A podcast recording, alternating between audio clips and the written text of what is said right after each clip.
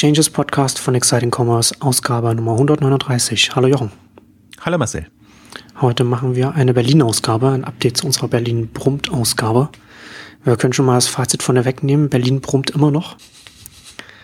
Ähm, wollen wir ein bisschen so einen Rund Rundumschlag machen, ein bisschen den, den Blick auf Berlin lenken. Äh, die K5 findet ja auch in wenigen Wochen zum ersten Mal in Berlin statt. Und kommen ja auch dann auch gleich direkt danach dann die Noah wieder. Davor. Davor, ach, so ein paar Tage davor. Ja, auf jeden Fall, ich wusste, ich wusste dass es äh, ungefähr in derselben Zeit liegt. Ja. Und ja, da ist ähm, einiges, passiert ja einiges, sowohl im Großen wie auch im Kleinen. Habe äh, vor kurzem jetzt auch ein, ein Podcast-Interview mit Hergen Wöbken vom Institut für Strategieentwicklung gemacht, die sich auch, die auch eine Startup-Studie gemacht haben zum, zum, äh, zum Berlin. Und da äh, man, man sieht auch in den Zahlen, was man, was man so von der Berichterstattung her vermutet. Es brummt, es wächst, es wird alles größer, es wird, es, es differenziert sich aus, was wir auch schon in der letzten Ausgabe auch schon gesprochen haben. Das auch das, was man, man, man richtet, man spricht ja oft von einem Ökosystem und tatsächlich festigt sich jetzt hier ein Ökosystem. Ja? Also die ersten Gründer mit Exits, die, die, die jetzt äh, selber Kapital haben, sind aktiv als Angel-Investoren und, und schieben die nächste äh, Welle an. Und das alles, alles, worüber wir gesprochen haben, das wird dann, ist auch äh, in der Studie dann, äh, also die Studienmacher kommen zu demselben Ergebnis. Was, was ja tatsächlich auch interessant ist, ähm, jetzt von, von Investorenseite, also ich äh, ich finde das interessant, so, also es gibt nicht ohne Grund sind wir jetzt nach Berlin gegangen mit einer K5 zum Beispiel. Es war ja alles so nach unserer letzten Ausgabe und dann lässt man nochmal Revue passieren.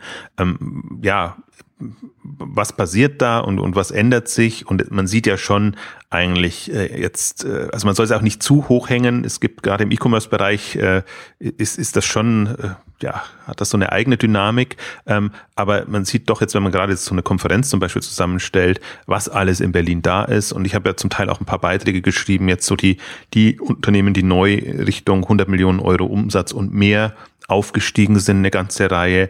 Und dann muss man gar nicht eben nur auf die Rocket-Unternehmen gucken und auf die Zalandos und die alle da sind, sondern es gibt eben noch Mr. Specs, es gibt Momox, es gibt Rebuy, es gibt Schaltech jetzt, die alle in die Region gekommen sind. Da gibt's noch so Veteranen wie MyToys, die wieder aufgewacht sind.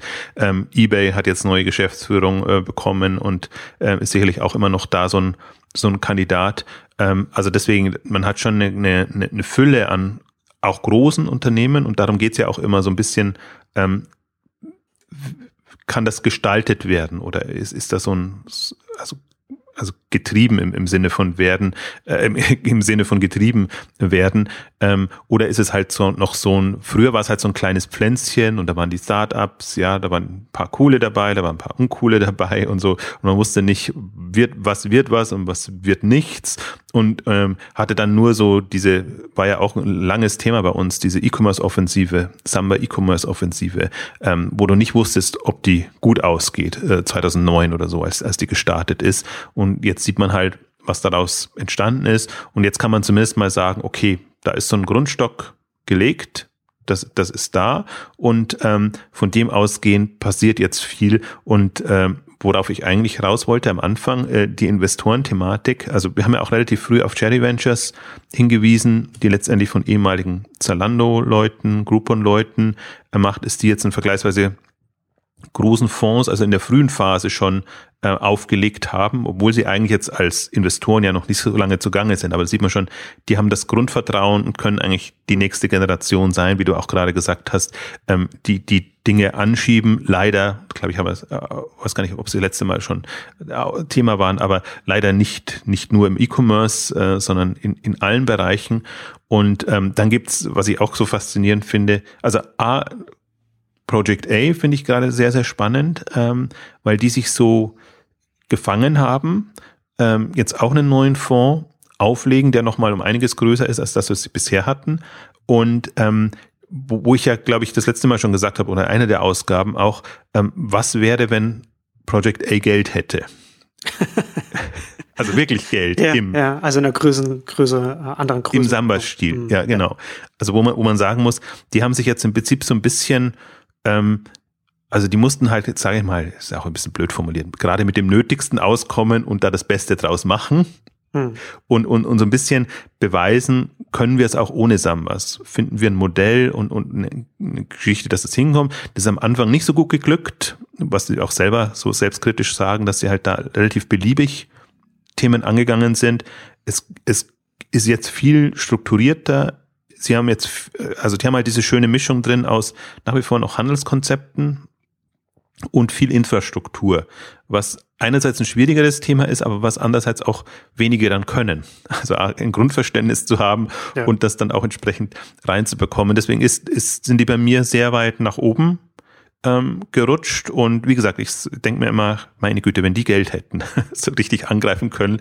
Ähm, aber selbst ohne Geld jetzt und in der, dieser Aufstellung, finde die, die spielen das jetzt auch äh, in Öffentlichkeit Arbeit sehr gut, auch so ein bisschen als Partner der, der großen, größeren US- und, und Londoner VCs, also Excel, Index und, und so, wo sie immer so quasi als äh, äh, ähm, fällt mir eine uncharmante Worte ein, Beiboot, also als Partner, kleinerer Partner, Juniorpartner dabei sind, aber was ihnen natürlich auch Glaubwürdigkeit vermitteln. Deswegen haben die ganz eigentlich sehr, sich sehr schön aufgestellt jetzt gerade. Also finde finde ich jetzt in dem, in dem, sage ich jetzt mal, muss man ja fast schon erfahrenen Bereich ähm, spannend. Und dann die ganzen Business Angels, die sich jetzt ähm, formieren und äh, ja mit äh, eigenartigsten Namen, also muss, das Ding muss ja nur Namen haben, damit ein paar äh, zusammenkommen. Aber am, am, am tollsten finde ich ja diesen, diesen, es ist ein Business Angel Club dann, äh, also Saarbrücken 21, also wirklich, wo sie, wo sie ehemalige quasi Rocket Zentrale oder wo jetzt, jetzt natürlich immer noch hm. genau immer noch sehr viele sitzen ähm, und und das wirkt so im ersten Moment dachte ich, ihr seid ja wahnsinnig, das so zu nennen, weil es wirkt so wie, wie, wie so Börsenclubs von alten Omis, weißt du, wo die sich dann so, so nennen und dann so gemeinsam treffen und dann äh, investieren. Vom Namen her. Aber man merkt man, da merkt man auch die, die Mentalität, die dann dahinter steht. Ne? Da will man dann, man will, man will ja dann eigentlich, man will auch, man will der Kingmaker sein, man will das exklusive, der exklusive Club, die, hin, die Hinterraum, äh, äh, Deals machen und, und, und will zur, will zur Elite gehören. Und da hat man natürlich dann auch so, ne? Es kommen dann die klassischen ehemaligen Berater, die dann Gründer waren und jetzt dann so das, dann in die Richtung gehen. Also das ist ganz, ganz witzig. Ja, weiß nicht, bei mir, die Assoziation ist eigentlich komplett anders. Für mich klingt das so super altbacken, dachte ich, oh, oh das ja, ist ja. jetzt eine eigene, aber es aber, ist ja aber Berliner. Das, aber das, was ich jetzt also beschrieben habe, ist, das ist, ist ja die Überlegung dahinter, ne? dass man das, dass man so etwas gerne, dass man gern Teil so einer Gruppe oder so, dass man, dass man so assozi assoziiert äh, werden möchte ist, ist fast zu vermuten. Also, aber das sind eben auch, dann sind die ehemaligen, also es sind nicht ehemalig, sondern Home24, Ladenzeile oder wie sie alle heißen, also schon alles sehr, sehr gut vernetzte und jetzt lange in der, in der Szene aktive Leute, ja. ähm, die halt jetzt wirklich so Katalysor, Katalysatoren werden für, für bestimmte Themen. Also zumindest auf jeden Fall mit erste Ansprechpartner wahrscheinlich ohnehin schon waren, äh, sind und jetzt das halt über, über ihr Kapital dann auch am Anfang vielleicht noch aktiver unterstützen können. Aber die sind ja ohnehin überall drin. Also das, das, wenn man sich mal anguckt, jetzt wer ist als Angel dann bei allen Unternehmen drin, die so ein bisschen nach oben kommen, ist das eigentlich immer derselbe Kreis. Und hm. ähm, ich, ich finde das interessant, weil wir, wir hatten ja auch eine Ausgabe gemacht, ähm, die Paten ähm, das Internet, das das Buch, was Joel Kaczmarek ähm, geschrieben hat, ähm, wo ja auch sehr genau auch nochmal beschrieben wurde, wer so der, wer im Hintergrund quasi so gearbeitet hat oder dabei war und was aus denen geworden ist, jeweils. Und das ist im Prinzip so ein bisschen die, die Fortschreibung in dem Bereich. Das ist schon alles sehr erweiterter Samba-Bereich einerseits, aber nicht nur Samba-Freunde. Das ist auch so das Faszinierende, dass, dass man inzwischen jetzt schon sieht, so die einen, ähm, ja, hätten jetzt kein Problem, mit Rocket ähm, was zu machen. Die anderen sind schon ein bisschen emanzipierter, und das meine ich jetzt im neutralen Sinn, ähm, unterwegs. Und das ist ja auch schön, dass sich das ausdifferenziert, bietet auch Gründer natürlich die Chance zu sagen, okay, ich will jetzt so die, die Hardcore-Linie verfolgen und ähm, wachsen, äh, komme was wolle. Oder ich, ich will eher so die moderatere Linie vielleicht, also was nicht, die Emotionen sind gleich groß, aber die, die Art und Weise, wie man es angeht, ist, nat ist natürlich eine andere Fahren und das, das ist alles so, was, was sich gerade so ausdifferenziert. Und also mein, gut ist natürlich, gut wäre es zu wissen oder durchzublicken, durch blicken zu können, was, wer so wirklich die Macher sind in dem Bereich, also auf die Säulen, auf die man, die man trauen kann und, und vertrauen kann. Ähm, und deswegen finde ich es auch so schön, dass ein Joel Katzmarek jetzt wieder da ist und, und berichtet mit Digital Kompakt, weil er einfach jemand ist, der das für die Gründerszene schon mitverfolgt hat. Also ähnlich wie wir das mit Exciting Commerce, äh, die, die frühen Jahre, wo du die hattest. Aber wir haben es natürlich nur aus E-Commerce-Sicht und er hat es natürlich übergreifend. Deswegen kann er bestimmte Dinge und Entwicklungen einfach sehr viel anders und besser einschätzen, weil er sagt, das sind die Leute, das haben die vorher gemacht und, und so und so ist das Netzwerk oder das ist positiv vorgefallen, das ist negativ vorgefallen. Das spielt ja, ja alles immer, immer noch mit rein. Wer kann mit wem, wer kann mit wem nicht.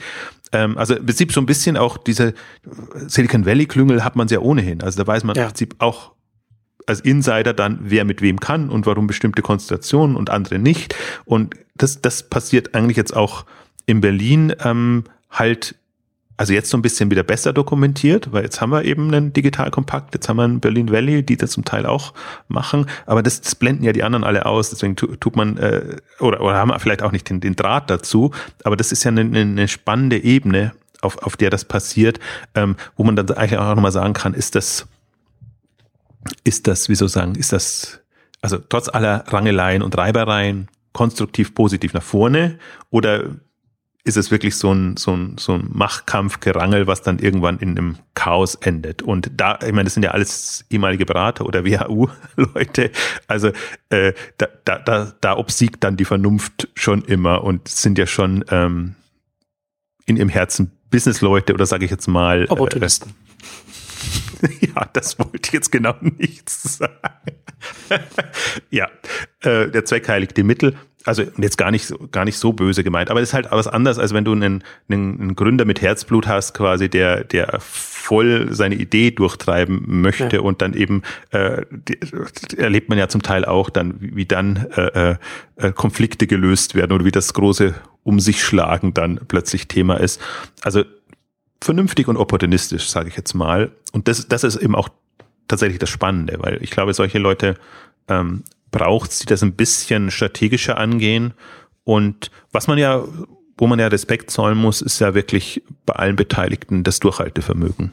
Also wir haben jetzt 2016 und ähm, ich meine, es begann so schon 2006 und 7 um den Dreh rum, aber halt also mit Lukas Gadowski und und Spreadshirt und und und solchen Geschichten. Ja, also 2007 StudiVZ. Ja, also sehr äh, mühsam und, und, und wirklich, also ähm, da muss man echt sagen, wenn man sieht, jetzt bald zehn Jahre durchgehalten und, und, und, und da wirklich äh, ähm, nicht den leichten Weg gegangen, ähm, es ist das schon äh, erstaunlich. Und, und so muss man es aber wahrscheinlich auch denken, wenn man so Dinge aufbaut, also sowohl Unternehmen als auch Ökosysteme ähm, vom Ende her so ein bisschen denken und zu gucken, ähm, was hilft dann letztendlich und ähm, das Erstaunliche ist ja dann trotzdem, dass das Berlin so dasteht jetzt, ähm, obwohl das jetzt ja nicht äh, ähm, am Reißbrett passiert ist. Ne? Es war ja mehr so die, die Idee und Berlin mhm. ist der günstige Standort und, und ähm, irgendwie und auch eine coole Stadt oder eine, eine Stadt, die Leute anzieht. Und ähm, das ist quasi jetzt erstmal vom Prinzip sind es Voraussetzungen, nicht die idealen, weil Berlin halt nicht ist halt keine Industrie und ist ja nichts da. Also es ist alles, alles was, was. Wobei ja das dann auch wieder seine Vorteile hat. Ne? Es führt ja direkt zu, zu vergleichsweise niedrigen Lebenskosten, äh, auch, auch was Büromiete und so weiter angeht, was natürlich dann auch gerade kleineren Startups dann auch äh, zugutekommt. Wobei das ist ja immer der einzige Kritikpunkt, der noch kommt. Also viele kommen gar nicht mehr, also äh, aber dass, dass es in Berlin zu leicht sei, in Anführungszeichen. Das habe ich auch nicht gehört. Okay. ja, doch, weil man eben, also München. Soll man, dann soll man eben nach London gehen? Da. Zum Beispiel. Oder nach München, jetzt um mal hier die München-Fahne mhm. oder Hamburg oder so. Also teure Städte, wo mhm. man wirklich äh, Kosten hat und eben was leisten muss, damit auch die Kosten gedeckt werden und solche Sachen. Mhm. Und, und die Berliner, meine Güte, die, die haben es viel zu leicht, in Anführungszeichen. Die, die können auch mal, also die müssen sich nicht so reinhängen, um was voranzubringen. Ist natürlich auf einer sehr, äh, ich glaube, das wird man als Berliner nie so sehen. Ist ja auch, ist ja auch albern. Also ich meine, das ist ja nur, das ist ja nur Bottomline. Also es macht ja überhaupt nichts nach oben hin. Nee, nee, ja, nee, natürlich. Aber jetzt in der, in die, in die, der, der Konkurrenzsituation und in hm. dem, äh, jeder misst sich ja dann an Berlin oder, oder beneidet ja. Berlin oder was weiß ich, äh, was, was die Motivationen dann immer jeweils sind. Aber das ist ja schon immer großes Thema außerhalb von Berlin. Ähm, muss man nach Berlin? Hält man es in Berlin aus oder nicht? Oder ähm, kann sowas nicht eben in München passieren oder in Köln oder in, in, in Hamburg? Ähm, also das, das bekommt vielleicht ich sogar natürlich ein besser mit als, als jemand, der, der äh, komplett in Berlin sitzt. Das sind dann schon immer die Diskussionen, wo man dann auch ähm, ja sagen, also als Außenstehender immer äh, für mich immer noch die die Thematik. Ähm, also Berlin hat halt was, um es wieder andersrum zu sagen, aber es ist auch ein Unterschied, einfach eine andere Dynamik. Also es ist rauer, es ist dynamischer, es ist irgendwie äh, eigentlich ja keine typische deutsche Stadt, so in dem klassischen Sinn, eben sehr international jetzt und sehr, sehr, sehr wuselig. Und mhm. das muss man ja auch mögen. Also deswegen zieht es natürlich die jungen Gründer an, jetzt erstmal. Ja. Und ich glaube auch gerade so, dass äh, internationale Großstadt die, die einzige äh, Weltstadt, wenn man das so sagen will, in, in Deutschland ich glaube, das ist noch sehr viel wichtiger als irgendwie niedrige, niedrige Lebenshaltungskosten, sondern dass man, wenn man hier sein Büro hat, hier seine Zentrale hat, hat man es, haben wir ja auch schon ein paar Mal im Startup, äh, im, im, Podcast gesagt, hat man es viel leichter auch Mitarbeiter aus dem Ausland zu bekommen. Die wollen da nicht, da gibt's natürlich auch welche, die auch nach München oder, oder, oder nach Hamburg ziehen, aber mit Berlin kann man natürlich dann Top-Talent sehr viel, sehr viel leichter locken. Also das ist, das ist tatsächlich eine Parallelentwicklung, würde ich sagen, die sich, die einfach jetzt entstanden ist, dass Berlin halt international auch cool geworden ist. Und das hatte wahrscheinlich jetzt nicht unbedingt, die ist nicht cool geworden, die Stadt wegen, wegen der Startup-Szene, sondern. Nee, aber das Startup kann halt, aber es ist natürlich dann auf Piggyback, ne, hinten drauf kommt, kommt, das kann das natürlich, kann, äh, profitiert die Startup-Szene davon und Großgrund ist natürlich schon von der Kultur, vom Aus, von der Ausgehkultur und so weiter.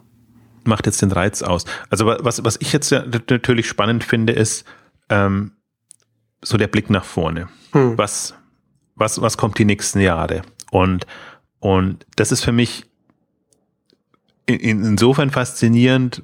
Ich muss es immer natürlich noch aus, aus E-Commerce-Sicht sehen, weil E-Commerce hinkt, und das meine ich also ganz neutral, seine drei bis fünf Jahre hinterher allen anderen Entwicklungen. Bis E-Commerce ein Markt für Onlinehandel und diese Themen da ist, müssen Innovationsthemen im Prinzip schon mal drei bis fünf Jahre haben, damit genügend Nutzer da sind, damit man auf Basis der, sei es Infrastruktur, mobilen Entwicklungen, jetzt die ganzen vernetzten Geräte und alles aufsetzen kann und sich dann was überlegen. Deswegen kann man sich das mal als E-Commerce Mensch ganz entspannt angucken und sagen, ja, jetzt lass sie mal rennen und machen und dann hast, siehst du die, die Hypewellen und, und was alles hochkommt und machen. Also die größte Gefahr aus E-Commerce-Sicht fände ich immer, wäre in diesen Phasen schon einzusteigen oder dabei sein zu wollen. Aus reiner E-Commerce-Sicht, nicht wenn du jetzt äh, Infrastruktur oder sonst irgendwas äh, machen, machen solltest. Deswegen sitze ich da immer fasziniert am Seitenrand und denke mir und guck mir das an und denke mir, welche Themen dann nach vorne kommen und, und,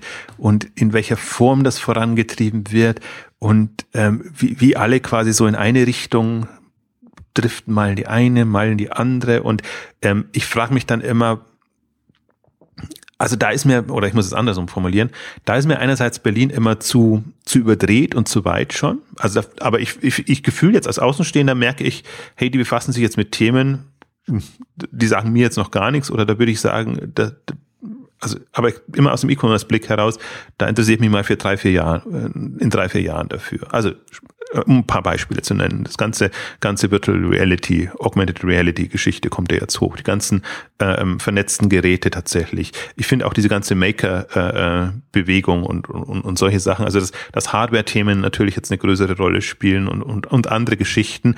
Ähm, da kann ich mir perspektivisch oder 3D-Druck äh, auch, auch ja immer wieder, kommt immer wieder hoch und geht wieder runter und es ist aber jetzt aus der, der Innovations, sage ich jetzt mal, technologischen Geschichte spannend. Ähm, aus Anwendungssicht nach wie vor ein schwieriges Thema. Also tut sich ja Mass Customization generell noch, noch, noch schwer, da jetzt einen, einen, einen Case zu finden.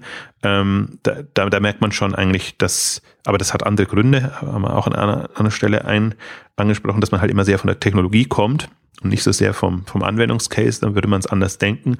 Und das ist gerade so, wo ich mir dann also für mich Berlin natürlich dann auch unspannend wird, weil ich sage, ich bin nicht in dem, in dem Hardcore-Innovationsbereich unterwegs und das lenkt, finde ich, lenkt es dann immer ab. Also Aufmerksamkeit oder alles, weil ich ja sage, wir haben auch eine spannende E-Commerce-Phase. Wir, wir haben da eine, einerseits nach wie vor diese Wachstumsdynamiken, wo, wo viel passiert, aber andererseits eben auch jetzt Potenziale für Innovationen und Geschichten, die neu nachkommen könnten und wo viel passieren könnte. Eigentlich jetzt im Mobile-Bereich, jetzt so drei, fünf Jahre danach, jetzt könnte man eigentlich so die Innovationswelle im Mobile ähm, Bereich, Smart Devices, Smart Apps, man sieht Dash kommt, man sieht irgendwie andere mh, hm, Geschichten kommen und, und haben jetzt einfach eine, oder Echo ist auch so finden jetzt auf einmal einen, einen Anklang, wo man genau wüsste, in der ersten Welle, da wäre das zu, zu abgedreht ähm, gewesen und gab es vielleicht auch Beispiele, hat niemand wahrgenommen und haben einfach keinen Markt gefunden.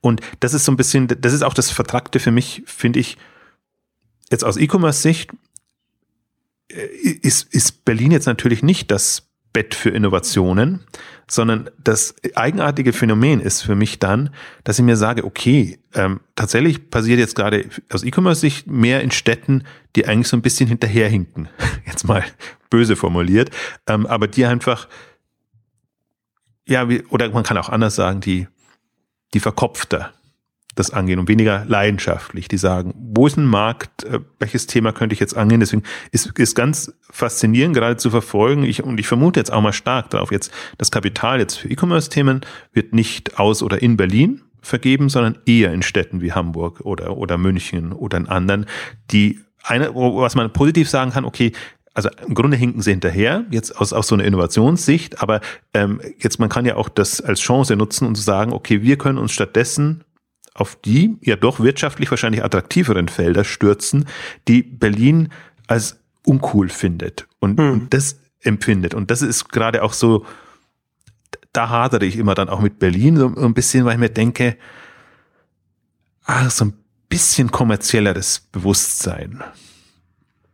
Äh, also wahrscheinlich kann man das eine mit dem anderen geht nicht. Aber ich habe, wobei ich das Gefühl habe, jetzt so, so Silicon Valley der letzten Jahre, also wo, wo, wo dann auch plötzlich E-Commerce unter Tech fällt und, und, und solche Sachen, was, was für mich dann eher so, also kann es auch unter Verzweiflung laufen lassen und sagen, uns fällt nichts mehr ein, was wir an technologischen Innovationen machen. Unsere Social Network Welle war, Web 2.0 Welle war weg und irgendwie Mobile nicht und plötzlich da alle auf, auf E-Commerce eigentlich so ein, so ein nüchternes, langweiliges Thema. Ähm, aber Positiv formuliert würde ich sagen, da waren eben dann die wirtschaftlich attraktiveren Felder, die, die attraktiveren, eine Zeit lang. Jetzt, jetzt ist das Panel wieder in eine andere Richtung geschlagen, jetzt sind wir wieder ähm, Hardcore-Technologie, wo man genau weiß, äh, das ist hoher Investitionsbedarf, erstmal keine Perspektive, das schnell irgendwie Geld zu verdienen, aber natürlich jetzt aus dem Tech-VC-Kontext heraus, genau dafür ist es ja da, da die die nächste oder übernächste ähm, Welle quasi das Fundament dafür zu legen. Ähm, und, und einen ähnlichen Eindruck habe ich jetzt auch gerade in Berlin, was im Grunde für Berlin spricht. Also das ist nur jetzt aus, aus, aus, aus meiner Wahrnehmung und, und aus dieser, durch diese E-Commerce-Brille betrachtet, macht das ja. ein bisschen, bisschen schwierig, aber ich will, will das jetzt bewusst offen lassen, ob ich das gut oder schlecht empfinde. Ja, ne, es kann ja auch ein bisschen sein, ne? Also wenn man halt, du hast es ja vorhin schon angedeutet, so die, die E-Commerce-Offensive von, von Rocket, die hat ja dann äh, schon auch Berlin, also die Startup-Szene ein bisschen geprägt und, und, und, und, und dominiert, zumindest die Berichterstattung darüber. Und das jetzt so ein bisschen jetzt halt ja einfach auch so das Pendel ein bisschen in die andere Richtung schwingt gerade. Und halt auch, weil es einfach auch von, von, von in, in, jeder, in jeder Beziehung, in jeder Dimension, in jeder Richtung, egal was man drauf schaut, einfach viel größer geworden ist, ist natürlich auch die, äh, sind die Felder, die, die von, von jungen Unternehmen da bearbeitet werden, auch viel größer geworden. Aber es ist halt auch, also um, um vielleicht nochmal auf die äh, Studie vom, vom Institut für Strategieentwicklung zu kommen, also die haben ja, die haben äh, 2012 eine Studie gemacht, intern, also die sie nicht veröffentlicht haben, haben sie sich ein paar Startup-Zahlen angeguckt und haben jetzt 2000 haben jetzt äh, vor ein paar Wochen eine rausgebracht mit Zahlen so 2015, also drei Jahre später. Und da haben sie dann auch das nach Kategorien ähm, aufgeschlüsselt. Ähm, und sie haben also Marktplatz und, und E-Commerce haben sie da getrennt. Äh, ähm, aber wenn Sie vielleicht mal, wenn wir E-Commerce anschauen, dann waren 2012 22 Prozent der Berliner Startups, die sie, die das Institut da untersucht hat, waren waren in der E-Commerce-Kategorie und 2015 waren es noch 14 Prozent. Ähm, und ja, 2012 ja gut, 23 Prozent dann der ganz allen angestellten Startups dann in den bei E-Commerce und, und 2015 waren es dann noch 17 Prozent. Und äh, Marktplatz, was sie dann, was sie gesagt, äh, separat nehmen, haben sie dann, äh, 2012 waren es 6% aller Berliner Startups waren, haben Marktplätze gemacht und 2015 waren es noch 4%, also prozentual ist so. Mhm. Ich weiß jetzt nicht, wie die, wie die absoluten Zahlen sind, aber das ist, das entspricht ja auch unserer Wahrnehmung, dass das einfach prozentual zurückgenommen wird. Ich hätte jetzt eher gedacht, dass es vielleicht, dass, dass der Unterschied eher noch größer ist. Ähm, bin eher überrascht, dass der nicht ganz so groß ist. Ja, naja, muss ich mal sehen. Also es sind natürlich schon sehr große Unternehmen auch entstanden. Also jetzt von der Zahl, ähm, ja, von, von der Mitarbeiterzahl überrascht mich. Da hätte ich jetzt fast gedacht, dass, dass die Mitarbeiterzahl eher noch angestiegen ist, weil eben so ein Zalando extrem gestiegen ist. Wobei muss man auch sagen, ja, gut, die, da, muss man, da muss man zur, zur Startup-Definition dazu sagen, da fällt Zalando nicht mehr mit rein. Ah, okay. Also ist die Startup-Definition nicht älter als fünf Jahre äh, Internetgeschäftsmodell und muss skalierbar sein und so. Und da ist er halt nicht älter als fünf Jahre und da ist, ist, ist, dann, ist dann ein Zalando dann schon raus. Dann ist es nachvollziehbar. Gut, das ist natürlich der Nachteil immer auch, äh, wie lange braucht ein E-Commerce-Startup, um, äh, um groß zu werden oder um, um, um da substanziell was hinzubekommen. Nee, dann ist es nachvollziehbar. Ich glaube, die, die, äh, das ist auch so das, der Eindruck jetzt. Die, die erste Wahl ist nicht ein E-Commerce-Startup oder vielleicht ein Marktplatz-Startup zu gründen, mehr in, in Berlin, sondern tatsächlich in, in, in, in Anführungszeichen coolere Bereiche reinzugehen. Ähm, das ist definitiv so. Aber das, das ist insofern interessant, ja, weil, weil das ist ja jetzt quasi die, die Vorreiter, die Vorhut-Startup-Branche. Ähm, und jetzt so, aber was, was so das allgemeine Bild prägt, sind, ist ja gerade die Generation davor. Hm. Die, also vielleicht die 2012er Generation, die, die rausgefallen sind und die eigentlich jetzt ja so den, den Pool bilden jetzt wir haben es gesagt, von den Angels her einerseits, aber jetzt auch vom, von, also vom Mitarbeiterpotenzial, die Leute anlocken und ähm, ähm das, das ähm, deswegen ist es da für mich schon noch E-Commerce geprägter von den Unternehmen her. Also, ja. Weil, weil eben die Rocket-Welle war ja im Wesentlichen eine E-Commerce-Welle. Die haben auch so ein paar andere, aber immer noch äh, Zalando Home 24 und ähm, wie sie alle heißen. Ähm, also ist schon so eine sehr fällt mir bloß wieder das Wort prägende ähm, Phase gewesen. Und ähm, ja, deswegen, glaub, aber im Prinzip genau, das, das bestätigt eigentlich das, den Eindruck, dass man jetzt auch sagt, wenn man das ja nochmal die, diese drei, vier Jahre weiterspinnt, ähm, dann kann man sich vorstellen jetzt, wie, wie die, wie das shiftet. Und ich bin ja immer noch gespannt, ob, ob Berlin mal so für irgendein Thema bekannt wird. Dass man sagt, also Jetzt, also wir hatten ja so, so, so Themen oder Wellen, wo dann Gaming kam, wo, da, wo dann irgendwelche ähm, ja, auch Musik über, über Soundcloud sozusagen hätte man sagen können, ja, hauptsächlich diese Arten von, von diese Themen siedeln sich da an. Ähm, ob sich das rauskristallisiert, muss ja auch nicht sein. Also man kann ja auch ähm, in äh, alles repräsentiert sein. Ähm, aber man dachte ja immer, oder Berlin müsste für etwas stehen, damit es überhaupt eine, eine Chance hätte und aber vielleicht, äh, also man, man lernt ja dazu, aber wie gesagt, ich mag es ja auch nicht, dass es immer in Zyklen geht, aber es ist ja ein Thema nach dem anderen und wahrscheinlich zeichnet das ja so ein Standort auch aus, ähm, dass er, dass er diese Innovationszyklen nacheinander abarbeitet und wenn halt ein Thema eigentlich nicht mehr in diesem eher früheren Innovationszyklus ist, dann ist es ja halt auch nicht, ist es geht so anders hin oder wahrscheinlich ist auch die, die Durchdringung sehr viel größer, dass, dass man dann sagt, okay, dann, dann äh, braucht man jetzt nicht mehr irgendwie ein, Zentrum, wo sich das alles bündelt, ähm, sondern dann, dann ist es quasi jetzt deutschlandweit oder, oder generell branchenweit ähm, verbreitet. Und ähm, ja, das, also mich wundert es nur, dass, dass irgendwie so kein einzelnes Thema hochgekommen ist. Kann mir eigentlich oder meine Hypothese wäre, dass es einfach dadurch, dass es eben von BWL angetrieben wurde und nicht von Techies, oder, oder von irgendeiner Uni oder, oder, ja. oder, oder so, dass man sagt, also spezialisierten irgendwie Fach, ja. äh, ähm, äh, Uni, wo, wo man halt sagt, okay, da sind jetzt nur irgendwie. Wo der Nährboden schon in, in eine bestimmte Richtung quasi gelegt ja. wird. Ja, ah also, also aktuell, wenn, so, wenn, wenn ich, wenn ich aus, aus der, wenn ich über so die Richtung nachdenke, dann, dann äh, ist da jetzt nicht absehbar, dass das jetzt sich in irgendeine Richtung jetzt äh, Berlin da äh, spezialisieren würde was. Aber ich finde es auch, ähm, ich glaube, dass es auch eher eher ähm, gesund für das Ökosystem ist, wenn es einfach so verschiedene Themen hat, weil auch Berlin auch, glaube ich, vom Potenzial es einfach hergibt, dass es, dass es von der von der Masse der Unternehmen einfach in, in dass, dass, dass man sich nicht auf ein, dass es sich nicht auf eine Branche dann letzten Endes alles zuspitzt, sondern dass es einfach breit sein kann, was natürlich dann langfristig einfach das Ganze interessanter macht, weil natürlich dann branchenübergreifend dann auch die lokale Befruchtung dann einfach auch da ist und dann hat man eben auch dieses, dieses Ökosystem, das dann wo letztendlich nur noch Technologie dann die, die große thematische Klammer ist oder Digitalisierung oder wie auch immer man es dann nennen will.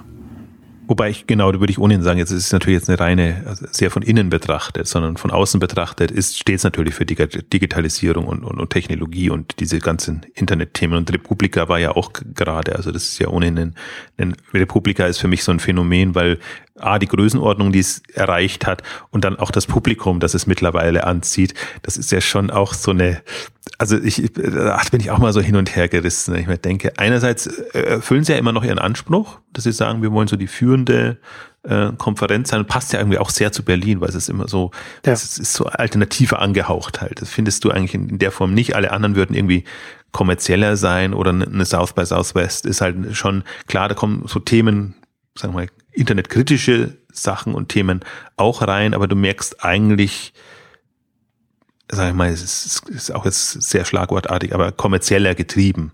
Und, und, und so eine schöne, in Anführungszeichen, Alternativveranstaltung dazu haben, die aber sich jetzt nicht verschließt irgendwelchen Themen, finde ich, was, was für Berlin jetzt auch nicht unbedingt, also so das klassische Berlin noch vielleicht auch vor 10 oder 20 Jahren, wo man bewusst sagt, alternativ und es muss immer eher die kritische Haltung sein, ähm, finde ich schon faszinierend zu verfolgen. Also gerade das Publikum, das es anzieht. Ja, ich weiß nicht, was sie jetzt äh, dieses Jahr an Zahlen hatten, aber so, ich glaube, letztes Jahr waren es schon so 6000. Also das ist auch so die Größenordnung, in der sich die Republika bewegt und damit ist sie einfach in, in Europa die größte Konferenz zu diesem Thema, zu digitalen Themen.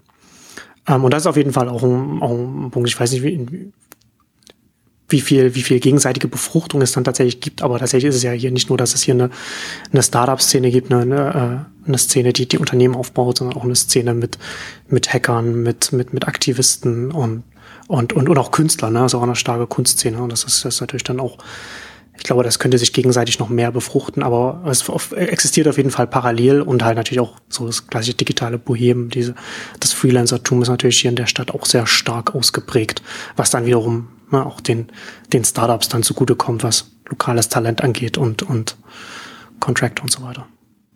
Ja, aber man muss ja fast schon sagen, es ist, wo, woher kommen wir? Also gerade die mediale Wahrnehmung ist ja auch eine, wo man sagt, jetzt wenn man sieht, wie, wie wird über eine Republika berichtet und das ähm, jetzt Spiegel, Spiegel Online irgendwie, glaube seit, seit zwei, drei Jahren haben sie jetzt schon die Live-Berichterstattung von da, ähm, die ganzen Medienvertreter sind da, ist ja eigentlich immer so ein hat es immer so, so einerseits aufgesetzt, dass man sagt, ähm, das ist so ein Tummelplatz dann auch für die Medienvertreter, weil dann ist eigentlich das Thema schon irgendwie durch oder muss so verbogen werden, dass es halt dann da auch passt. Ähm, aber es ist natürlich, ohne geht's nicht. Ähm, schöner wäre es halt, wenn, wenn das natürlich passieren würde, wenn man sagt, irgendwie, die, die Medien würden sich für Innovationsthemen, Fortschritt und also Zukunftsthemen in, interessieren. Ähm, aber das meine ich, woher kommen wir? Also die, die frühe, sage ich mal, Ignoranz oder, oder eigentlich immer ab Abwehrhaltung, die man hatte, ist jetzt ja gewichen einer, ähm, jetzt sage ich mal, durchaus interessierten Medienöffentlichkeit und das geht ja dann bis bis äh, bis in Tagesschau und so, dass man sagt, da kommt kommen jetzt Berichte und und, und Themen und das ist für mich schon äh, du schmunzelst. So. Ja, diese, ich ich da also solange man den solange man sich mit Datenschutz beschäftigt, dann kommt das überall mit rein, ja. Ja, gut, also, genau. Also, ich, ich wollte sagen, also, also Ignoranz ist eigentlich ausgetauscht worden mit Datenschutzbedenken. Also, aber ja. Ja, die, das sind natürlich, es gibt Themen, sagen wir mal, die auf mehr Interesse stößen in, stoßen in der breiteren ja. Öffentlichkeit äh, als andere. Das, das würde man sich noch anders wünschen, aber ich wollte jetzt mal bewusst sagen, äh, konstruktiv, was, was, was hat sich getan? Ja. Wo geht's voran und, und nutzt man das vor der eigenen Haustüre? Oftmals ist ja immer so, wir gucken irgendwo anders hin, da sind die coolen Veranstaltungen und da pilgern wir alle hin und berichten dann ganz fasziniert davon. Und eigentlich äh, ist ja schon eine Leistung, was, was da jetzt entstanden ist und was in dem Ganzen ähm, und ist ja auch alternativ entstanden. Das, das fasziniert mich ja dann auch, ja. Ähm, weil, weil, weil ich weiß, dass es immer schwierig ist, da über den eigenen Schatten zu springen und dann auch das so zu öffnen, dass, dass es halt passt. Aber andererseits muss man auch sagen, PR können sie durchaus auch, die, die Macher, also bekommen ihre Themen schon durch und dann passt das auch. Ähm, also warum nicht? Also das ist halt jetzt eine, eine, eine, eine weit entwickelte Veranstaltung. Mich fasziniert total immer, dass sie jetzt, wenn man sich mal so die die Speaker und die Vielfalt und alles anguckt, dass sie viele, witzigerweise viele Ansprüche durchbekommen, die man, die andere nicht durchbekommen. Also Frauenquote, angefangen bei den, bei den Speakern, bis, bis irgendwie internationale Besetzung, Vernetzung, teilweise sehr hochkarätige Leute, die man, die man hinbekommt, wo man normalerweise extrem viel zahlen müsste jetzt als anderer kommerzieller Veranstalter. Also weiß ich nicht, ob sie auch zahlen müssen oder ob sie Mittel und Wege finden, sodass auch Leute, solche Leute eben angezogen werden. Und das ist für mich schon ähm, faszinierend zu verfolgen. Das ist das Positive. Finde, was, was Berlin dagegen im Gegenzug eben nicht geschafft hat, und da bin ich jetzt mal sehr gespannt, ob, ob sie das noch irgendwie hinbekommen, ähm, eine, eine relevante auch Tech- äh, Business-Konferenz, sage ich jetzt mal, hinzubekommen, weil im Prinzip müsste das auch nach Berlin sein. Und ich war ja so baff im letzten Jahr, ähm, als, als die Münchner jetzt ihr Bits and Pretzels gemacht haben, was absurd ist der Name natürlich ist und und aber aber was, was ein sehr was, ein sehr Münchnerischer Name ja einerseits eigentlich ist es ein Berliner Name also wenn das in Berlin wäre könnte ich mir sowas vorstellen mhm. irgendwie nach München verpflanzt äh, ganz eigenartig also ich hätte mir äh, München eignet eigentlich, eigentlich eher zu langweiligen Namen deswegen ist es dafür ungewöhnlich ja. aber halt mit der bayerischen Staatsregierung äh, unterstützt und inszeniert ähm, wirklich zum Oktoberfest eine, eine zugkräftige, ähm, international, also englischsprachige Tech-Business, sage ich jetzt mal, Veranstaltung zu machen, die wirklich eigentlich genau das hatte. Und das war mein Überraschungsmoment, weil ich mit großer Skepsis äh, dahin gegangen bin, ob des Namens, ob, ob allem, äh, äh, ob, ob der Leserhosen, die dann natürlich zur Oktoberfestzeit dazugehören. Aber genau das, dieses, diese eigenartige Mischung aus, äh, muss man Klischees äh, bedienen, Weltoffenheit und Präferenzialität, würde ich jetzt mhm. mal sagen, ähm, die, die München da oftmals an den Tag legt und sagt, was witzigerweise geklappt hat. Und, und, und das ist, äh, sowas müsste auch in, in Berlin zu denken geben, weil in Berlin gibt's, was mich da beeindruckt, diese Fülle an Veranstaltungen, jeden Tag, jede Woche irgendwas Spannendes und genau zu den unterschiedlichen Themen, sehr fortgeschrittenen Themen. Aber jetzt, jetzt, es, es gibt natürlich so, so Initiativen, Tech Open Air, mit, glaube ich, Zalando-Unterstützung vorangetrieben. Ähm, andere Geschichten, also Noah finde ich immer spannend, aber geht in eine andere Ebene, haben, haben wir ja das letzte Mal schon gesprochen. Aber jetzt ein Tech Open Air, ähm, also entweder ich steige nicht durch oder äh, also das, das entfaltet für mich noch nicht ähm, diese Wirkung, äh, die ich mir von einer von einer Berliner Veranstaltung oder generell von einer Veranstaltung erwarte in dem Bereich in Berlin, dass man sagt, das repräsentiert es wirklich mal, also ähnlich wie eine Republika jetzt in dem eher nennen Sie es mal, ist wahrscheinlich auch zu böse, sozialkritischen Bereich, ähm, in dem Innovationstechnologie Zukunftsbereich. Ähm, Und das ist ganz im Grunde faszinierend, weil alles aus Berlin geflohen ist. Next ist nach Hamburg und, und, und andere, also haben sich alle zurückgezogen, weil, weil Berlin eigentlich auch kein, kein gutes Pflaster ist für Veranstaltungen, also kommerzielle Veranstaltungen, weil du einfach auch nicht die Zahlungsbereitschaft hast und wie gesagt, die großen Unternehmen sind nicht da und, und das ist alles ähm, sehr viel schwieriger da als, als äh, jetzt in anderen Städten und in München und, und in Hamburg ist ja jetzt das Reeperbahn Festival irgendwie parallel hat sich quasi so South by Southwest äh, ähm, Modus als Musik begonnen, jetzt so die, die, die Internetthemen mit dazu. Jetzt ist die Next dann wieder zurück nach Hamburg gegangen und hat sich da integriert. Also die haben auch jetzt parallel dazu schon eine sehr, äh, wie soll ich sagen, einen, einen also Versuch gestartet. Das, das wäre zu klein gesagt, sondern sind schon weiter also Versuch.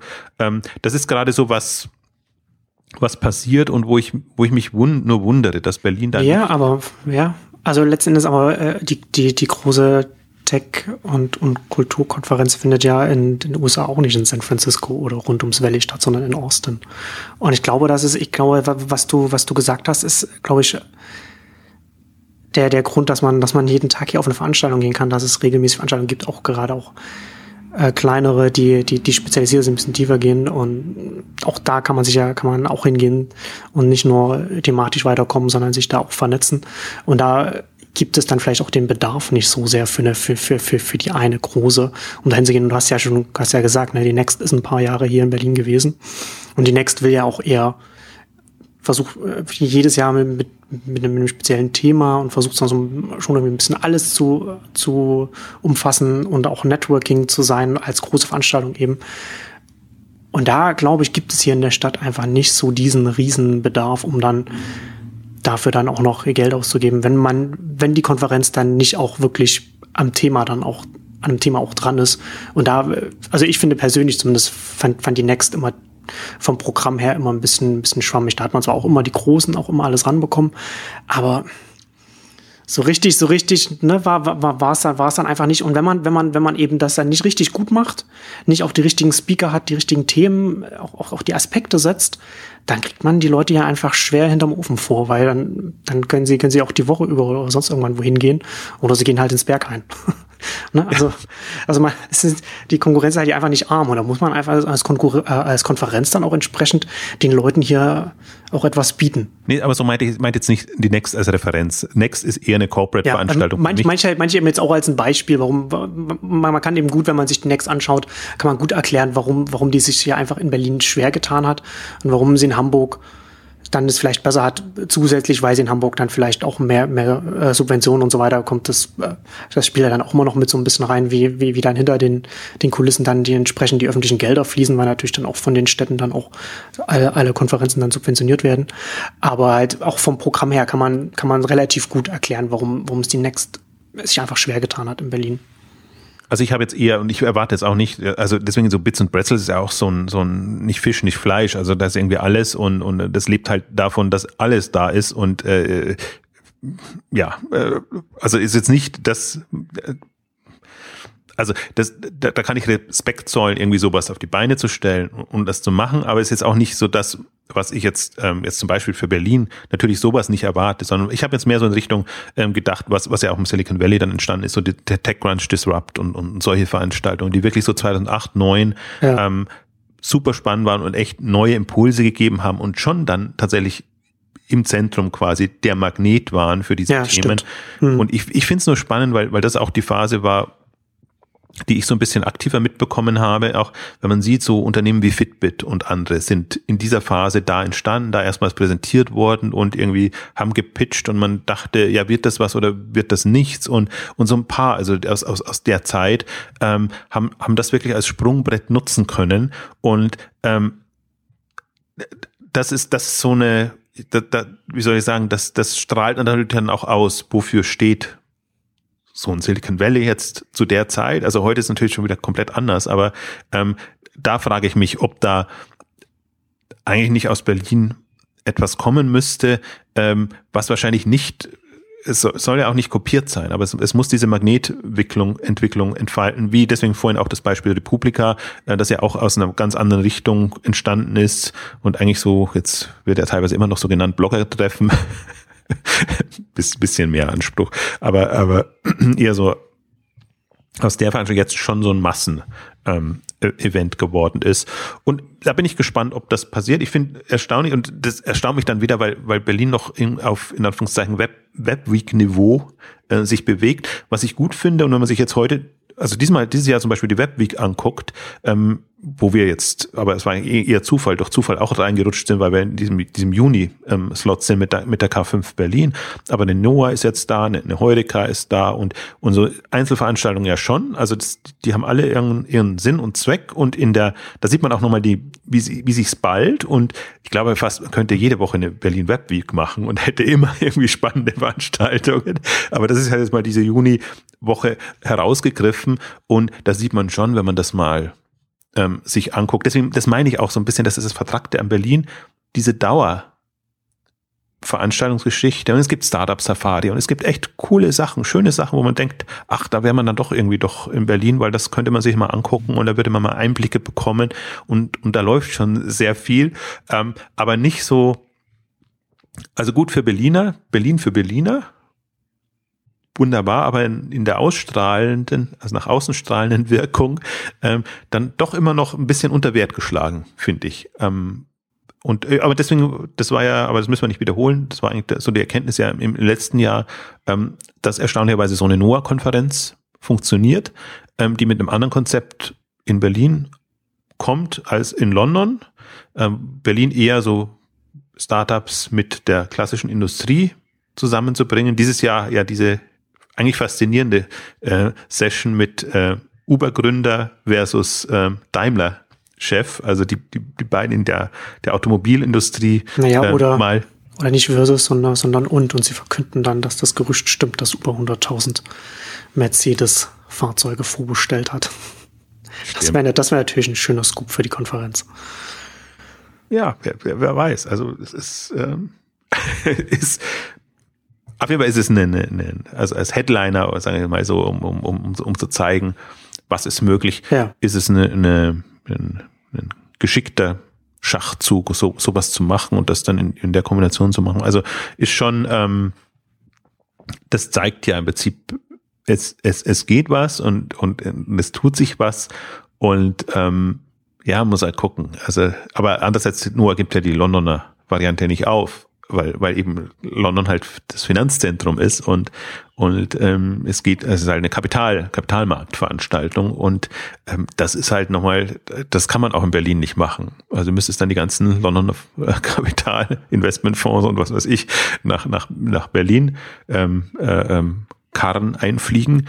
Ähm, aber jetzt von der von der Grundidee und das merkt man ja schon auch in, in Berlin jetzt, welche ähm, Konzerne jetzt ähm, alle in den wie auch immer ausgeartetes Standbein da haben. Also ganzen Industrieunternehmen, äh, auch, auch Handelsunternehmen und, und ähm, das ist schon, ähm, also das, was eigentlich nicht per se da ist, lockt man jetzt langsam an. Ähm, es ist halt schon eine eigenartige, muss man schon sagen, der, der, der Deutschland oder deutsche Markt ist schon eigenartig im Vergleich zu anderen. Also du hast in London, da, da ist das irgendwie natürlich, Paris ist es irgendwie auch natürlich, wobei Berlin jetzt, ähm, Paris jetzt ja auch nicht, die schaffen es ja auch nicht, irgendwie äh, in Innovationsmodus zu kommen. Ähm, London, finde ich, schafft's, aber das ist halt an sich eine, eine ganz andere Stadt und andere Welt. Und ähm, Berlin versucht sich und versucht sich ja gut. Also das, das ist ja alles sehr ein Fortschritt. Das ist jetzt zum zweiten Mal in diesem Jahr, ähm, dass das stattfindet. Und ähm, ich bin, also darum geht es ja eigentlich auch in der Ausgabe nochmal zu verdeutlichen, eigentlich im Grunde, also man, man kann Berlin nicht ignorieren, also bewusst eh nicht, aber auch, auch unbewusst nicht. Ähm, die, die Herausforderung ist nur, wie integriert man sich? Also muss man nach Berlin ziehen und das machen? Ähm, oder schafft es Berlin, und das schafft es eben auch noch nicht gut, zu signalisieren, ja, da, da, da tut sich was oder wir, wir, wir sind so offen oder, oder so transparent ist das falsche Wort, aber im Prinzip so, wie, wie, es, es ermöglicht einen Zugang ähm, zu den Themen. Und ähm, da muss man aber auch sagen, also es war ja auch so ein bisschen was, was wir das letzte Mal kritisiert haben, um, um nochmal darauf zurückzukommen, jetzt äh, digital kompakt und ähm, Berlin Valley ähm, als, als Publikationen, ähm, wo ich sage, ähm, das, das erfüllt für mich in bestimmten Bereichen den Anspruch und äh, also nicht in der, in der Breite, aber in Akzenten, dass ich sage, ich bekomme da Infos und ich habe Leute da, ähm, die so eine Scout Scouting-Rolle übernehmen und dir mir sagen, selbst wenn ich, ich möchte ja trotzdem als E-Commerce-Interessierter wissen, was tut sich da wirklich und was, was sind coole Themen, ähm, die, die versuchen zu verstehen, auch im Prinzip so die Hintergedanken. Das ist noch nicht alles übercool, sage ich jetzt mal. Jetzt kommen die ganzen Umzugsdienste und was auch immer hochkommt oder Autovermittlungsplattform und so Sache. Das ist jetzt nicht das, das coolste, hipste in dem Sinn, aber sage ich jetzt mal, okay, aber es passiert halt. Und da möchte man ja im Prinzip wissen, was, was sind die Überlegungen dahinter und,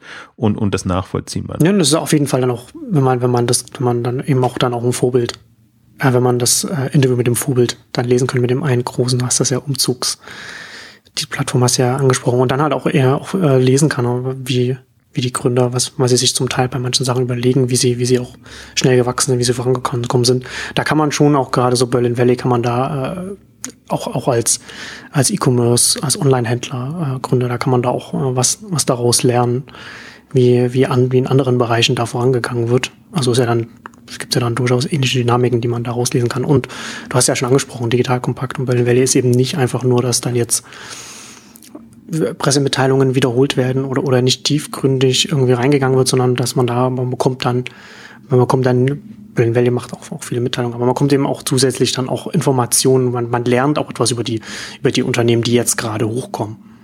Also das ist wahrscheinlich auch der Ansatz, der mir gefällt. Also an, ja. an Digital Kompakt gefällt mir natürlich so das, das, das, das Querschlägerische, nenne ich es jetzt mal, dass Joel halt nicht davor zurückschreckt, eine, eine PR-Mitteilung auseinanderzunehmen und zu sagen, jetzt guckt mal genau hin, was da eigentlich passiert. Und das ist nicht so diese schöne, heile Welt, die euch da präsentiert wurde. Es sind, sind jetzt sind zwei Not oder sind bestimmte Entwicklungen und deshalb kommt das zustande. Was, was tatsächlich, glaube ich, der Punkt bei Berlin Valley zunehmend ist, ähm, so ein, so ein, so ein ähm, ja, aufklären, das ist das falsche Wort, aber sie, sie gehen jetzt mit Themenschwerpunkten rein. Also sie auch eben nicht mehr von, von PR-Entwicklungen treiben zu lassen und zu sagen, wir wollen mal bestimmte Felder betrachten und, und die und die eben angehen und, und die quasi so in einem Themenschwerpunkt zu machen, ist natürlich klar für eine, für eine Monatspublikation äh, musst du dir was überlegen, wie du es machst. Aber genau das finde ich hilfreich, dass man sagt, jetzt mal so ein, so ein Compendium, Dossier oder wie auch immer zu dem Thema, was man vernünftig aufbereitet, wo man sagt, das ist das, was an Substanz da ist, das ist gerade das, was an Neuem passiert. Und so kann man sich auch so eine so eine Startup-Welt erschließen. Und was ich bei Berlin Valley dann durchaus wieder spannend finde, dass die sich jetzt ähm, so ein bisschen reorientieren und sagen, wir blicken auch über Berlin hinaus und sagen, was tut sich auch sonst, und zwar europaweit an, an, an Themen, weil ich glaube tatsächlich, so ist es auch. Also du, du irgendwann läuft sich's tot, wenn du wenn du nur in Berlin bleibst, dann, dann, dann musst du einfach, also wenn du in also zwölf Monaten tut sich nicht so viel, wo du sagst, spektakuläres, revolutionäres.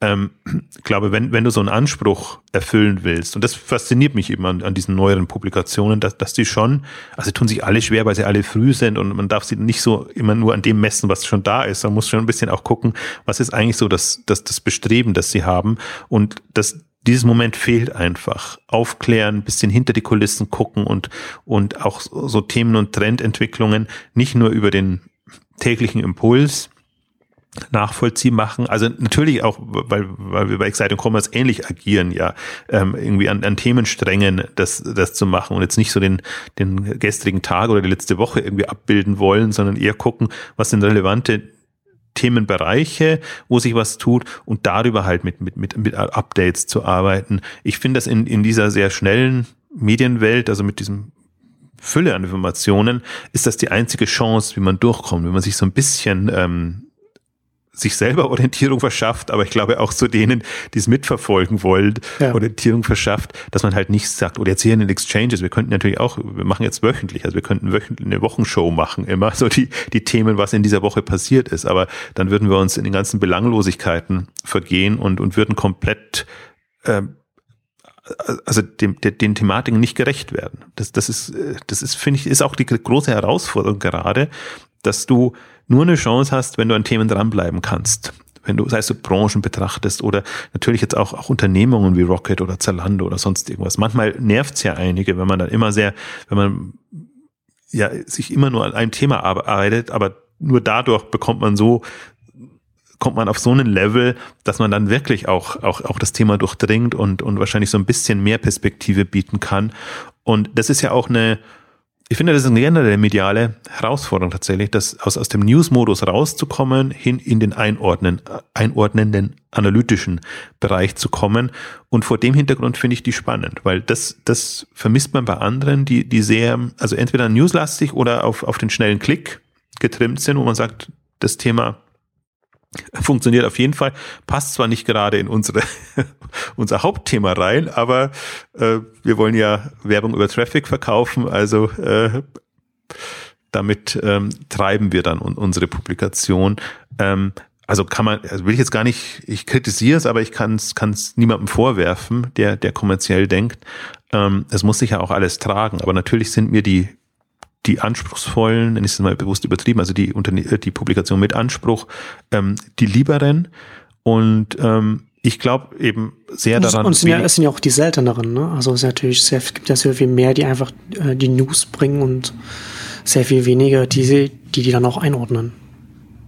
Ja, weil sich alle noch schwer tun, weil, weil natürlich dann das, das Modell dahinter ähm, ein anderes sein muss und weil es auch im Prinzip, und das wird ja uns auch vorgeworfen, wie unabhängig ist man dann noch, ähm, einen da ein bisschen in, in die Bredouille bringt, weil man natürlich schon versucht, so ein bisschen aus einer Insider so Rolle heraus zu sein.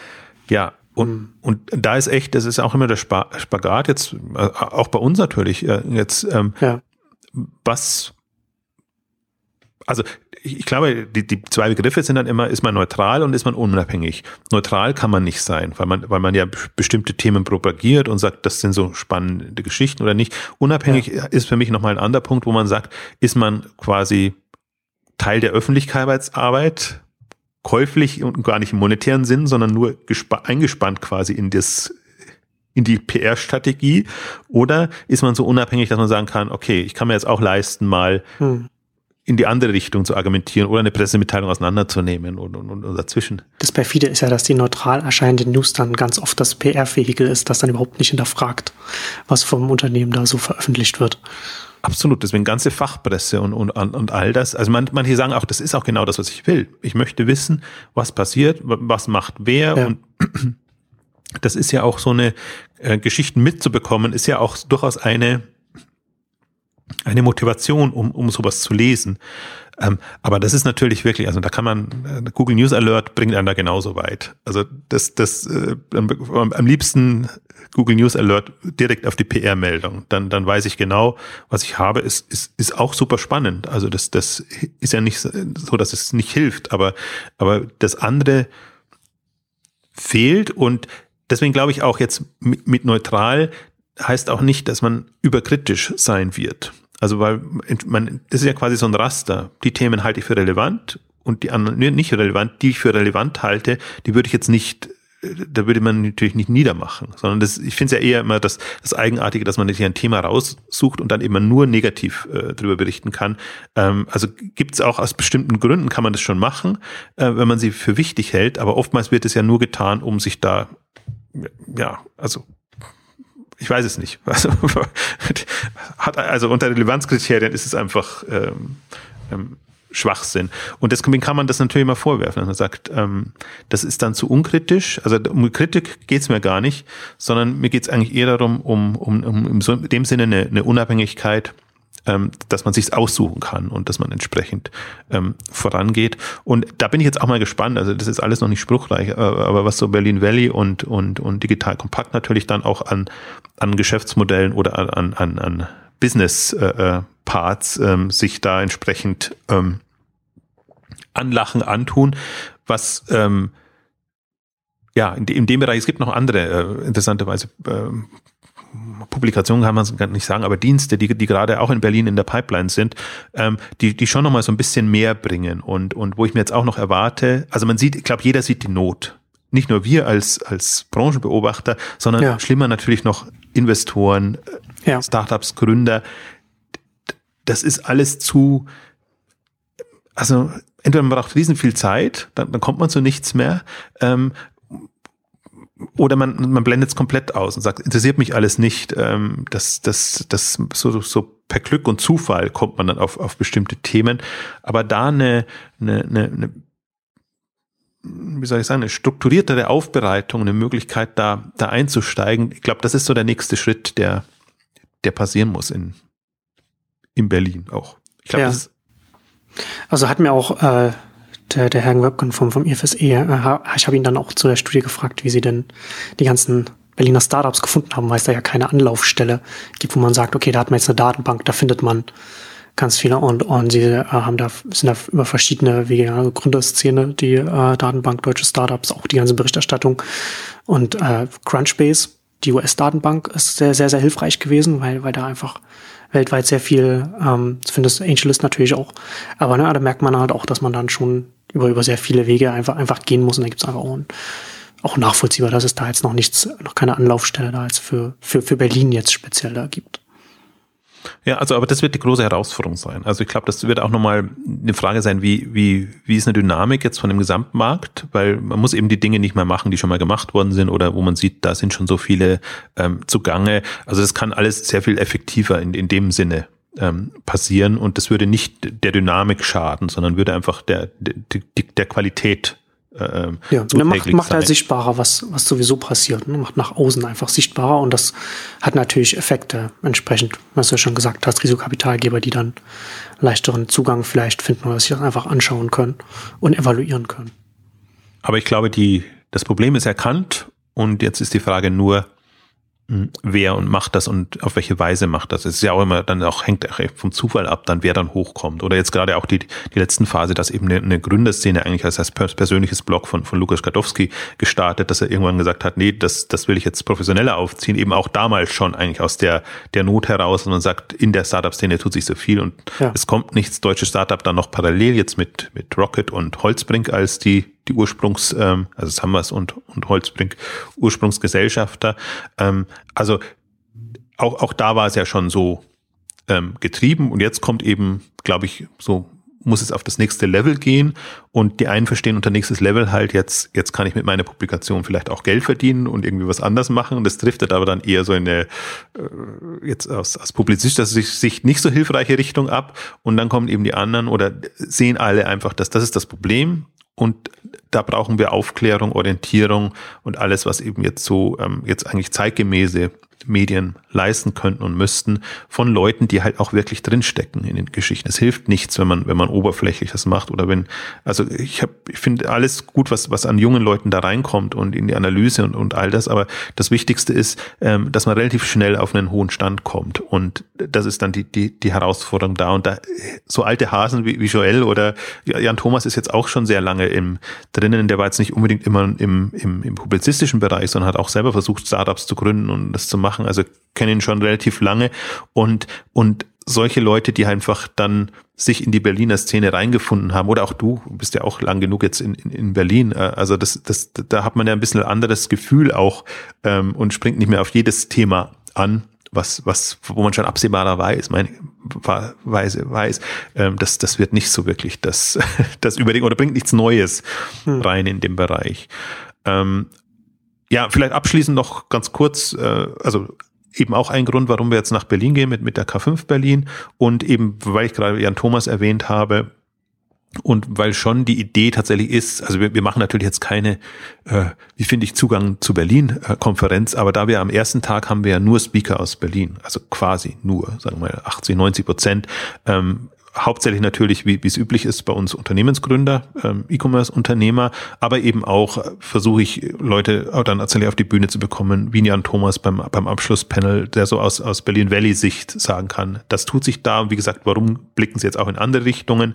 Nun, Florian Heinemann, finde ich, ist immer ein sehr, sehr dankbarer Gast, äh, weil sich bei ihm auch alles bündelt, jetzt in, in, aus einer anderen Rolle heraus, ähm, der wieder mit dabei ist und eine Session macht. Ähm, und natürlich im, im Publikum oder generell, wir haben ja die, die, ähm, äh, die, die Party oder die, die Abendveranstaltung dann auch am Abend des ersten Tages des 13.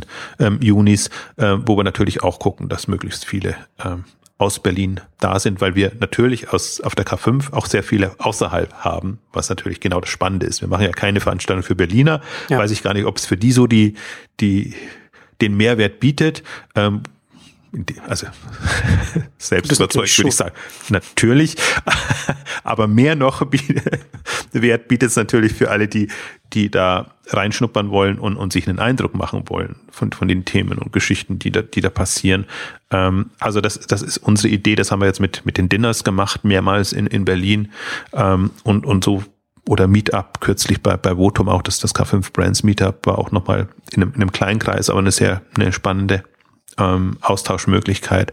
Also so im Rahmen unserer Möglichkeiten versuchen wir so den, den, den, den Zugang zu nach Berlin äh, zu bieten, aber uns fehlt natürlich auch noch, äh, also wenn man sich das nicht alles selber erarbeiten müsste, wäre natürlich auch nochmal eine, eine ungeheure Hilfe jetzt von Publikationen, Veranstaltungen. Also kann gerne auch noch, könnte gerne auch noch mehr andere äh, spannende E-Commerce-Veranstaltungen geben, die genau in diese Richtung Innovation, Zukunft, ähm, also Handel von morgen etc. gehen. Und natürlich gibt's jetzt zig äh, klassische E-Commerce-Veranstaltungen auch in Berlin, aber bringt jetzt denen, die bisschen weiterdenken, auch nicht so viel. Also. Aber gibt auch, also muss man auch dazu, vielleicht kann man auch noch kurz erwähnen, gibt jetzt auch so Fashtag, Decoded und, und wie sie, äh, Fashion Tech und Decoded und, und wie sie alle heißen, also auch spezialisiertere Branchen-E-Commerce-Veranstaltungen, die dann schon wieder ganz, ganz gut sind. Oder Wired und, und, und andere Publikationen machen ja auch so Sachen, aber das ist halt eher, eher wieder fokussiert. Das ist kein so Sammelbecken, sondern ähm, deswegen meine ich ja, wenn man in Berlin ist, dann dann ist es wahrscheinlich, geht man unter in der Flut der, der spannenden Veranstaltungen. Ähm, aber deswegen braucht man schon so ein paar größere Highlights dann auch. Genau. Und äh, zum Abschluss noch, noch ein Zahlenhighlight aus der Studie, die ich jetzt schon immer äh, zitiert habe. Ähm, Sie haben die, in der Studie haben Sie auch die, die Mitarbeiter gezählt, was ja auch eine Herausforderung ist, äh, Mitarbeiterzahl von Startups herauszufinden und dann auch so Praktikanten und so das rauszuzählen und vor allem auch hat mir da kann, kann man da auch einige Anekdoten erzählen, wie dann zum Teil auch natürlich auch die eigene Größe aufgebläht wird, weil man natürlich gegenüber Partnern und Risikokapitalgebern natürlich größer und, und erfolgreicher aussehen will, als, als man ist. Aber wie, wie, wie dem auch sei, ähm, das EFSE e ist da äh, für 2015 auf äh, 620 Startups gekommen mit insgesamt 13.200 Mitarbeitern. Und was ich für den Kontext ganz interessant finde, sie haben es einfach mal diese, diese Summe genommen und mit den großen Arbeitnehmern, Arbeitgebern äh, verglichen dann war natürlich Deutschland das, das Land, in dem, in dem alle die Konzerne lieben. Und da äh, ist, ist die ganze Startup-Szene, kommt da in Berlin, ist, äh, ist, ist, der, ist der fünftgrößte Arbeitgeber, wenn man die zusammenzählt, äh, kommt noch vor Siemens, dass er seinen größten Standort hier in Berlin hat. Und das ist natürlich dann schon auch eine Hausnummer, um das auch nochmal in Kontext zu setzen, was da passiert. Es steht auch in der Studie, dass wenn sie jetzt eine andere Definition angelegt hätten, also nicht gesagt hätten äh, maximal fünf Jahre, sondern maximal zehn Jahre, dann hätte sich, hätte sich die Zahl noch verdoppelt. Und das wird natürlich dann in den nächsten Jahren dementsprechend noch einmal an Dynamik auch nochmal zunehmen. Und ja. Wollte ich gerade sagen, das, das ist tatsächlich jetzt die beschränkte Definition. Und ergänzen können wir natürlich auch, du hast einen separaten Podcast dazu auch noch ähm, gemacht. Ähm, weise auf den nochmal kurz hin. Titel ist nicht Neunetzcast. Äh, äh, genau, bei Neun, auf, auf Neunetz FM. Hier und jetzt verlinken wir dann auch in den Shownotes, kann man dann auch nochmal durchklicken und sich anhören und sich die Studie anschauen, wenn, wenn einen das interessiert. Verlinken wir dann alles in den Shownotes. Und damit kommen wir zum Ende unserer großen Berlin-Ausgabe, unserem Berlin-Update. Vielen Dank fürs Zuhören und bis zum nächsten Mal. Tschüss. Tschüss.